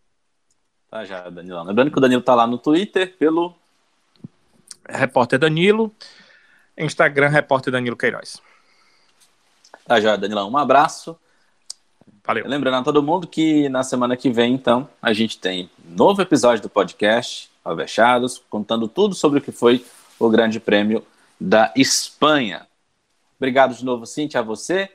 Um abraço para todo mundo que nos acompanha, principalmente aos nossos amigos lá no Twitter, que sempre interagem com a gente, comentam, nos acompanham, nos marcam, é, compartilham nosso conteúdo com outras pessoas. Você que acompanha o podcast a partir desse episódio, eu agradeço desde já por entrar com a gente é, nesse barquinho é, com esse conteúdo aqui do Avechados. Eu queria, pessoal, para a gente encerrar de fato o nosso episódio, dedicar né, esse episódio especial a Ana Luísa Calil, que nos deixou na última semana, deixou, acho que toda a comunidade da Fórmula 1, toda a comunidade da Podosfera que fala sobre automobilismo, um pouco mais triste por ela ter deixado esse plano, mas ela sempre vai ficar na lembrança de todo mundo, pelo amor dela à Fórmula 1, pelo amor dela ao automobilismo, pela força e luta que ela teve é, durante toda a vida dela. Então, esse episódio aqui do Avechados vai especialmente dedicado a ela, Ana Luísa Calil, aos familiares e amigos, todas as pessoas próximas a ela,